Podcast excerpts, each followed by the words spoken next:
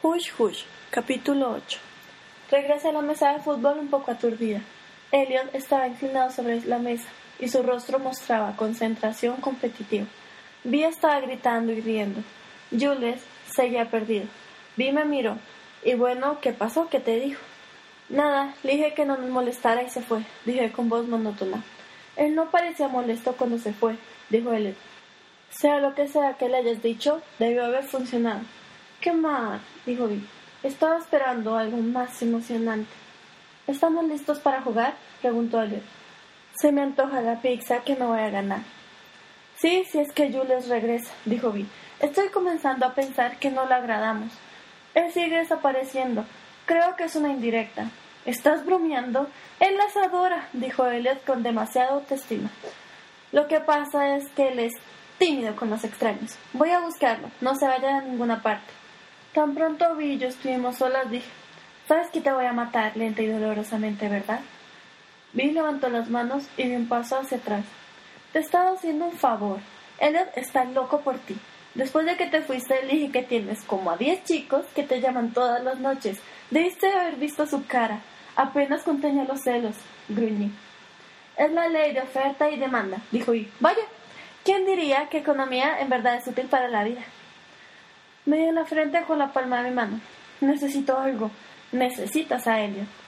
No, necesito azúcar, mucha. Necesito algodón de azúcar. Lo que necesitaba era un borrador, lo suficientemente grande como para borrar a paz de toda mi vida. Particularmente, eso de hablar a través de la mente, me estremecí. ¿Cómo lo hacía? ¿Y por qué a mí? A menos que lo haya imaginado. Al igual que imaginé golpear a alguien con el carro. Yo también podría usar un poco de azúcar, dijo Vi. Cuando llegamos, vi un vendedor cerca de la entrada. Me quedaré aquí para que Jules y Elliot no piensen que huimos, y tú puedes ir a comprar el algodón de azúcar. Retrocedí hasta la entrada, pero cuando encontré al vendedor que vendía los algodones, me distraje por algo que vi a lo lejos del camino. El arcángel se alzaba sobre la copa de los árboles. Una serpiente de carros montaba sobre la alumbrada vía y bajaba en picada hasta perderse de vista. Me pregunté por qué Paz quería reunirse conmigo. Sentí un pinchazo en el estómago. Debe haber tomado eso como una respuesta, pero a pesar de mis mejores intenciones, me encontré caminando hacia el arcángel. Me movía junto a la corriente de todas las demás personas, manteniendo mis ojos en las distantes vías del arcángel que se serpenteaba en el cielo. El viento había cambiado de frío a helado pero eso no era la razón por la cual me sentía mal. La sensación había regresado. Esa fría y mortífera sensación de que alguien me estaba observando. Miré hacia ambos lados y no vi nada. Di una vuelta de 180 grados un poco más atrás. Parada entre un pequeño arbusto de árboles, una figura encapuchada se dio la vuelta y desapareció en la oscuridad. Con mi corazón latiendo velozmente, eludí a un enorme grupo de personas para alejarme de los árboles. Cuando ya estaba más lejos, volví a mirar hacia atrás. No había nadie que pareciera seguirme. Cuando me giré para seguir caminando, me di contra alguien. Lo siento, dije intentando recobrar el balance. Pat sonrió de oreja a oreja. Soy difícil de resistir. Lo miré y parpadeé. Déjame sola. Traté de pasar a su lado, pero él me agarró del codo. ¿Qué pasa? Parece que vas a vomitar. Tienes ese efecto en mí, dije bruscamente. El río y me dieron ganas de patearle sus espinillas. Podrías tomarte algo. Él todavía me tenía el codo y me llevó hasta el carrito de limonada. No quise dar un paso más. ¿Quieres ayudarme? Aléjate de mí. Él apartó un rizo de mi cara. Amo tu cabello. Me gusta cuando está fuera de control. Es como ver una parte de ti que necesita salir más a menudo. Con furia, alicé mi pelo, Tan pronto me di cuenta que me veía como si intentara parecer más presentable para él, dije, me tengo que ir, Vi me está esperando. Luego de una pausa agotada dije, supongo que te veré el lunes en clase. Ven conmigo al arcángel. Yo estiré el cuello para mirar hacia el arcángel. Gritos agudos hacían eco desde los carros que hacían estruendos en las vías. Dos personas en una silla. Su sonrisa cambió a una lenta y atrevida. No, de ninguna manera. Si sigues huyendo de mí, nunca descubrirás qué es lo que está pasando de verdad. Con ese comentario, debe haberme ido corriendo, pero no lo hice. Fue casi como si Pat supiera exactamente qué decir para picar mi curiosidad, como si supiera qué decir en el momento correcto. ¿Qué está pensando?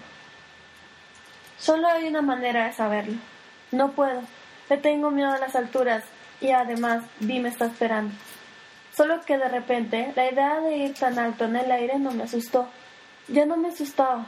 De una manera absurda, el saber que estaba con Patch me hacía sentir a salvo.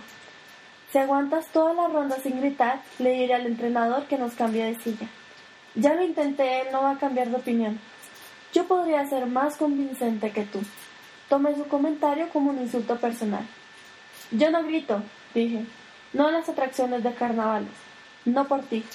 Junto a Patch me abrí camino hasta lo último de la fila para el arcángel. Una ráfaga de gritos se levantó y luego se apagó lejos en el cielo nocturno. No te había visto antes en Delpic, dijo Patch. ¿Vienes aquí seguido? Hice una nota mental de no viajar más a Delpic en los fines de semana. Tengo una historia con este lugar. Llegamos hasta el principio de la fila. Mientras los carros se vaciaban, un nuevo par de buscadores de emoción se montaba. Déjame adivinar, dije. El año pasado venías aquí en lugar de ir a la escuela. Estaba siendo sarcástica, pero Patch dijo, contestar eso significa dar pistas sobre mi pasado y prefiero mantenerlo en secreto. ¿Por qué? ¿Qué tiene de malo tu pasado? No creo que ahora sea un buen momento para hablar de eso. Mi pasado podría asustarte. Demasiado tarde, pensé. Él se acercó y nuestros brazos se encontraron. Una leve conexión que causó que se me erizara el vello de mi brazo. Las cosas que tengo que confesar no son el tipo de cosas que le cuentas a tu irrespetuosa compañera de biología. Él dijo. El frío viento me envolvió y cuando respiré me llenó de hielo, pero no se comparó con el escalofrío de las palabras de Patch. Patch movió bruscamente su barbilla hacia la rampa. Parece que es nuestro turno. Yo empujé a la salida giratoria. Cuando llegamos a la plataforma de abordar, los únicos carros vacíos eran el que estaba al frente y el que estaba en el último. Patch se dirigió al primero. La construcción de la montaña rusa no me inspiraba confianza. Estuviera o no remodelada, parecía que tenía un siglo de antiguo y estaba hecha de una madera que había pasado demasiado tiempo expuesta al severo clima de Maine. El arte, que tenía pintado a los lados, era menos inspirador. El carro que Patch escogió tenía un grupo de cuadros y pinturas. La primera representaba una turba de demonios con cuernos, arrancándole las alas a un ángel masculino que gritaba. La siguiente pintura mostraba al ángel que sin alas, posado sobre una lápida, observaba de lejos a unos niños jugando. En la tercera pintura, el ángel sin alas estaba parado cerca de los niños, haciéndoles señas con el dedo a una niña de ojos verdes, para que ésta fuera donde él. En la última pintura, el ángel se balanceó como un fantasma sobre el cuerpo de la niña. Los ojos de la niña estaban negros, su sonrisa se había ido, y le salieron cuernos como los demonios de la primera pintura. Una media luna colgaba sobre las pinturas. Aparté la vista y me dije que era el frío del aire lo que estaba haciendo que mis piernas temblaran. Me deslicé en el carro junto a Patch. Tu pasado no me asustará, dije abrochándome el cinturón sobre mi regazo. Creo que más que nada estaré consternada. Consternada, repitió él. El tono de su voz me hizo creer que aceptaba la acusación. Extraño, puesto que Patch nunca se degrada. Los carros comenzaron a moverse en reversa y luego dieron balanzo hacia adelante. De una manera no muy tranquila, nos alejamos de la plataforma, escalando la montaña sin cesar. El aire estaba lleno de olor a sudor, moho y el agua salada que soplaba del mar. Patch estaba lo suficientemente cerca de mí como para poder olerlo. Capté un leve rastro de costoso jabón de menta. Te ves pálida, dijo inclinándose para poder ser escuchado a través del ruido de las vías. Me sentía pálida, pero no lo admitiría. En la punta de la montaña hubo un momento de vacilación. Pude ver millas de distancia, notando donde la oscuridad del bosque se mezclaba con la luz de los suburbios y realmente se convertía en la cuadrícula de las luces de Portland. El viento se detuvo, permitiendo que el húmedo aire se posara en mi piel. Sin proponerlo miré a Patch. Encontré consolación en tenerlo a mi lado. Luego él sonrió oreja a oreja. Asustada Ángel, agarré la vara de metal perforada en la parte frontal de los carros, mientras sentía mi peso inclinarse hacia el frente. Una temblorosa risa se me escapó. Nuestro carro voló endemoniadamente rápido. Mi cabello revoloteaba atrás de mí, virando bruscamente a la izquierda y luego a la derecha. Repiqueteábamos sobre las vías. Entonces sentía mis órganos flotar y caer en respuesta a la redonda. Miré hacia abajo, intentando concentrarme en algo que no se moviera. Fue entonces cuando noté que mi cinturón se había soltado. Intenté gritarle a Patch, pero mi voz fue tragada por el viento. Sentí que se hizo un hueco en mi estómago y solté una mano de la vara de metal para intentar asegurar el cinturón alrededor de mi cintura. El carro circuló hacia la izquierda. Mis hombros chocaron con los de Patch, presionándome contra él tan fuerte que dolía. El carro comenzó a elevarse. Sentí como se despegó de las vías, pero no remacó completamente con ellas. Estábamos descendiendo vertigosamente. Las luces centellantes de los lados de las vías me cegaron. No podía ver hacia dónde íbamos. La vía al final del descenso era demasiado tarde. El carro viró bruscamente hacia la derecha. Sentí una sacudida de pánico y luego sucedió. Mi hombro izquierdo chocó contra la puerta del carro. Esta se abrió y yo fui impulsada del carro mientras la montaña rusa se alejaba sin mí. Rueda de las vías e intenté encontrar algo con que agarrarme. Mis manos no encontraron nada y seguí rodeando hacia el borde, precipitándome hacia el vacío. El suelo se abalanzó contra mí y abrí la boca para gritar. Lo próximo que supe fue que la ronda terminó en la plataforma de desembarque. Mis brazos dolían por lo fuerte que Patch me estaba agarrando. Vaya, eso sí que fue un grito, dijo él sonriéndome de oreja a oreja. Aturdida lo observé, llevando una mano a su oído, como si mi grito todavía hiciera eco allí. Sin estar segura de lo que había pasado, observé el lugar en su mano, en donde mis uñas habían dejado semicírculos tatuados en su pie. Luego mis ojos se envolvieron hacia mi cinturón de seguridad. Estaba abrochado alrededor de mi cintura.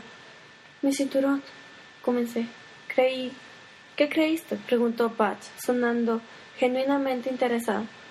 Creí que me había caído del carro. Literalmente creí que me iba a morir. Creo que ese es el punto de estos juegos.